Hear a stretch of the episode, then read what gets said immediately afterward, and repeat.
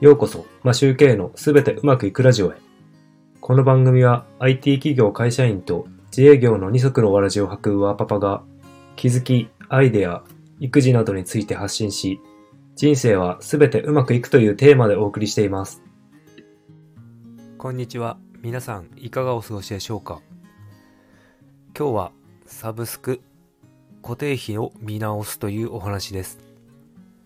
数年前から買い切りの時代は終わって、ほとんどのサービスが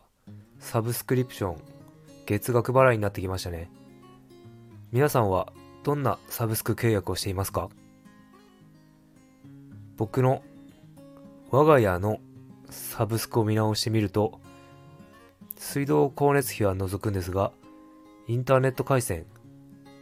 携帯電話、Amazon プライム、トドック、生協配達ですね。あとウイルスバスターがあります。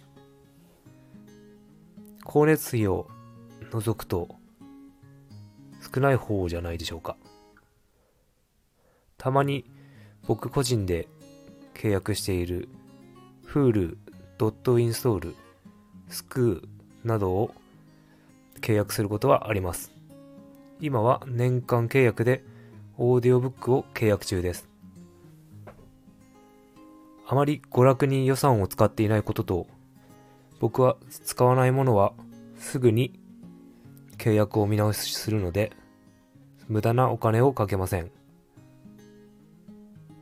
僕並みに出費に敏感な人もいるかと思いますが、無料期間3ヶ月とか一定期間が無料のサービスがあると忘れそうになりませんか？そういう時はリマインダーにいい方法があります。それは Google カレンダーに予定を入れてアラートを通知させることです。そうすることによって更新期限になるまでにポップアップで知らせてくれるので余計な更新はしなくて済むようになります。少しでも無駄なものを見直して消費を減らしていけば投資をするお金が増えるのでお金を貯めるには有効です。サブスクを契約していても解約できる状態にしておくことはかなり重要ですぐに不要サービスを減らしていけるので解約できる状態になっているかをチェックしておきましょう。